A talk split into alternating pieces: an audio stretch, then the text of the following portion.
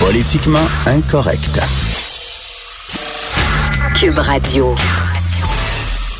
Je me suis perdu dans l'espace. Perdu dans l'espace. Je me suis perdu dans l'espace. Bel et bien perdu dans l'espace. Jonathan Trudeau, comment ça va?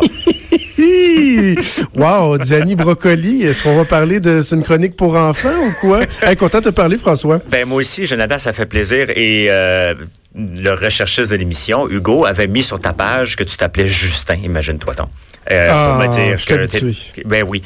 Euh, Jonathan, c'est une semaine pour vous. C'est comme si euh, ce qui se passe en ce moment, au point de vue politique, c'est comme si Carey Price ne se présentait pas à un- une pratique ou un match. Et c'est du bonbon pour vous autres là, cette semaine, même si on, on parle qu'un match de hockey, c'est du divertissement. Là, quand même, c'est sérieux, c'est le pays. Et c'est des Ben oui. enjeux importants, mais c'est du bonbon parce que c'est- un roman qui ne lâche pas. Et Justin Trudeau, il a fait une faute grave. Écoute, je, je, je vais reprendre ton parallèle. là. pour euh, les gens qui suivent la politique, là, euh, qui analysent la politique et tout, c'est l'équivalent, ce qui se passe depuis trois semaines, c'est l'équivalent euh, de si Kerry Price avait été échangé, euh, que Claude Julien avait été sacré dehors, que Shea Weber avait été changé, qu'on avait été recherché Piqué Sauben. Mais Piqué, il est le moins aimé de la Ligue. Là, on veut plus l'avoir. Là.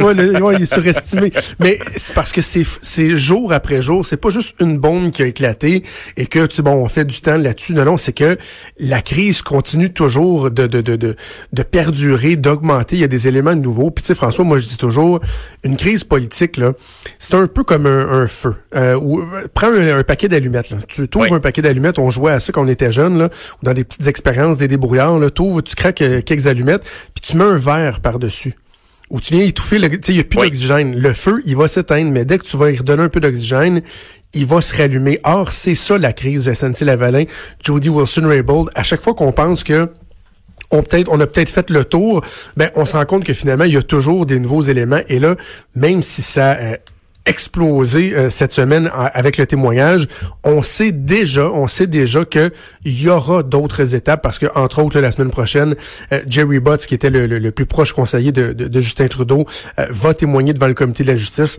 Je pense François que euh, Il va venir le sauver. Il va essayer de le sauver, là.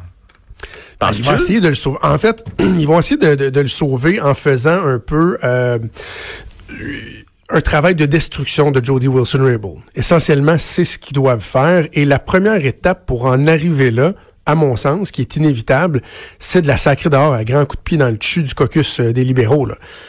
Parce Ouais, qu'elle ben, fait partie un- du caucus encore, tu sais. Mais elle va aller où? Il va-tu, euh, est-ce que Andrew Scheer euh, ramassait son numéro de, de cellulaire puis euh, l'appelle à tous les jours? Elle, s'en va Euh, elle s'en non, ira pas. non. Euh, moi, je pense qu'elle va rester comme indépendante. De toute façon, euh, euh, mettons qu'elle qu'elle siège comme indépendante, elle pourra superviser euh, l'érection de sa sculpture comme sainte, sainte Jodie Wilson-Raybould, parce qu'on va se le dire, c'est pas mal ça qui est en train de devenir. Elle passe pour une héroïne, et c'est quoi, je, dis ça comme si j'étais euh, cynique, mais je, je suis bien d'accord. là. Euh, donc, elle passe pour une héroïne, et là, en plus, si elle est mise dehors, elle va passer pour une martyre. Mais si on joue à être Justin Trudeau, être dans la peau de Justin Trudeau, son travail, c'est d'essayer de démolir la crédibilité de Jody Wilson-Raybould parce que pour l'instant, là, c'est hashtag on te croit, Jody. Tout le monde la croit, donc il va vouloir avoir les coups des franges pour euh, faire une collision frontale avec elle pour vraiment tenter de la démolir euh, lorsque lui ou ses collègues vont, vont témoigner devant le comité de la justice. Et franchement, pour ça, il faut, il faut que- que- que- qu'elle ne soit plus euh, euh, membre de son caucus libéral. là. Franchement, Mais je vois pas ça, comment ça ça. arrêtera jamais. Moi, je vois Justin en ce moment, là, je me fais une image. là, quand on passe tous des moments donnés, des mauvaises journées ou des mauvaises semaines, ça va moins bien. Puis on se lève le matin, puis on snooze deux, trois fois. J'ai comme l'impression que Sophie doit lui donner un petit coup de pied. Justin, lève-toi. faut, faut, faut que tu Ah, passes à autre écoute, chose. Écoute, ouais. ça finit pas. C'est rare de voir des crises qui durent aussi longtemps que ça. Moi, pour avoir été en politique assez longtemps, pour avoir euh, aussi travaillé deux ans au cabinet du premier ministre, euh, il y a des fois où, premièrement, là, effectivement, tu as l'impression que tu t'en sortiras pas, ja- tu t'en sortiras jamais. Mais normalement, tu finis par avoir une espèce d'accalmie. À un moment donné, il y a une lassitude devant certains dossiers. Les gens passent à autre chose. puis- Mais là, c'est que ça perdure et ça perdure. Et c'est qu'il y a des questions qui sont fondamentales qui se posent au sujet de, de, de l'éthique, du sens de l'éthique de ce gouvernement-là de la probité de ce premier ministre-là. Et franchement, euh, François, j'en parle depuis des semaines. J'écris là-dessus dans le journal, j'en parle à la TV. Euh, je, je, je, te dirais que c'est un peu essoufflant d'aller à contre-courant du, du, du, narratif médiatique et politique ici au Québec, là, qui est différent de ce qui se passe ailleurs au Canada. Mais j'ai de la misère, j'ai tellement de la misère à comprendre que ce qu'on comprend ici en écoutant les, les, les médias, les politiciens, c'est que dans le fond, si on avait résumé là, la fin justifie les moyens. Parce qu'on veut tellement sauver les emplois de SNC-Lavalin qu'on est prêt à accepter que le premier ministre ait fait des pressions indues, euh, fois après fois répétées, qu'on lui ait fait des menaces voilées. Pire que ça, on est même prêt à accepter le fait qu'il l'a dégommé pour faire indirectement ce qu'il ne pouvait pas faire directement. Ben, c'est là qu'est la, la, la, faute la plus grave. Elle est là parce que elle ne voulait pas collaborer. Il la tasse. Exactement. Parce et elle n'accepte pas sa, démotion, puis c'est normal. Il n'y a personne le qui va accepter. Le premier ministre dit, François, euh, moi, l'indépendance euh, euh, judiciaire, c'est fondamental. Je n'ai jamais outrepassé cette ligne. J'ai juste défendu les good jobs, les bons emplois.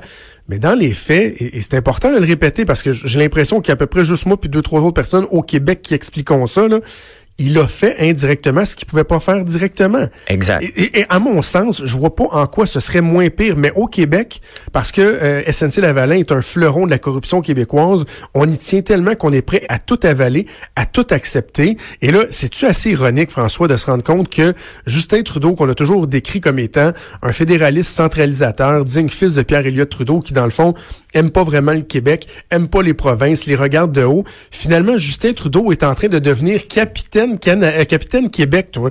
Après avoir été capitaine Canada, c'est Justin Trudeau, capitaine Québec, alors qu'on oublie de dire que dans le fond, il a peut-être subi beaucoup, beaucoup de pression suite aux quelques dizaines, là, il y en a qui parlent d'une centaine de rencontres entre des lobbyistes de SNC-Lavalin et des représentants et du gouvernement et du cabinet du premier ministre au cours des dernières années, et qu'il a peut-être cédé à des intérêts corporatifs qui, depuis des années, engraissent le Parti libéral du Canada à coût de dizaines de milliers de dollars, 100 000 dollars de contributions illégales qu'ils ont dû rembourser il y a quelques années à peine et il se présente comme étant le sauveur du Québec, alors que dans les faits, c'est une compagnie corrompue à l'os qui nous fait honte.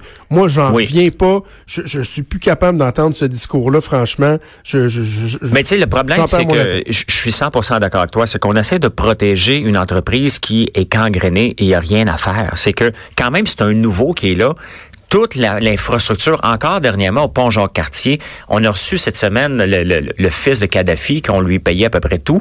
Euh, ben pas à peu près, on lui payait tout et plus.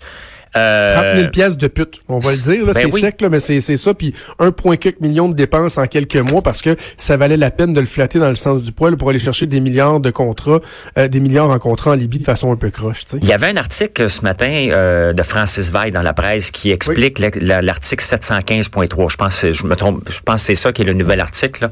Et il y a des fautes graves qu'on ne connaît pas, qu'on a hâte de savoir pour que SNC Lavalin va être sur quoi il va être accusé? Parce que c'est pas juste de la pécadille, c'est de la corruption. Faut que l'argent ait servi à, des fins de, de, de euh, de voyons comment euh, j'oublie là, mais de, de, corruption mondiale. Il a fallu que ça oh, serve euh, à l'étranger, auprès d'agents étrangers. Exact. ça, moi, j'ai été le premier il y a deux semaines à analyser, euh, et c'est, je, je l'ai dit, c'était les conservateurs qui avaient fait une analyse juridique qui m'ont transmis, mais il y a des points dans le règlement qui font en sorte que on comprend que SNC Lavalin n'était pas admissible à un accord de réparation. Francis Veil en, parle de quelques points, mais les points que moi j'ai apportés sont à l'effet que c'était dit dans cet accord là qu'on peut pas invoquer l'économie, la sécurité de l'économie, l'intérêt national pour euh, donner un accord de réparation lorsque c'est de la corruption qui a été faite à l'étranger. Ben, c'est exactement ça. Ben, c'est exactement de ça euh, qui sont accusés. Et moi, là, je, la question, pourquoi? Ouais, mais pourquoi elle l'a pas faite? Mais pourquoi elle l'a pas faite? Comme je dis dans ma chronique ce matin dans le journal, pour moi, elle est obsolète, cette question-là. Elle n'a plus la raison d'être posée parce que c'est beaucoup plus grave le reste qui est autour de ça. Et franchement, de laisser des entendre, euh, de, de, de, de, laisser des gens dire, laisser planer que, ouais, tu parce que c'était une compagnie du Québec qui voulait pas? On peut-tu rappeler que Jody Wilson-Raybould, c'était pas la décision de ne pas offrir d'accord de réparation, là? C'était pas sa décision. C'était la directrice des poursuites pénales qui a pris cette décision-là. Et ce que Jody Wilson-Raybould refusait, c'était d'utiliser son pouvoir de procureur général pour forcer sa directrice des poursuites pénales à revoir, à renverser sa décision. Donc, c'est quoi? Ça voudrait dire que la directrice des poursuites pénales elle-même était pas objective et voulait du mal au Québec et à SNC-Lavalin. Voyons, là, arrêtez. On n'est pas dans des romans d'espionnage, là, puis dans Non. des films d'épouvante. C'est du n'importe quoi. Il y avait des raisons, des raisons d'interprétation de loi. Et à un moment donné, il va peut-être finir euh, par falloir euh, accepter ça. En tout cas, clairement, Justin Trudeau, lui, il ne l'acceptait pas. Ben, c'est intéressant à suivre. Et la semaine prochaine, on va avoir euh, Gerald Butts qui va être un autre euh, roman savon. On a eu celui de Jody cette semaine. Ça va être certainement son, son témoignage est attendu pour voir combien, comment il va protéger.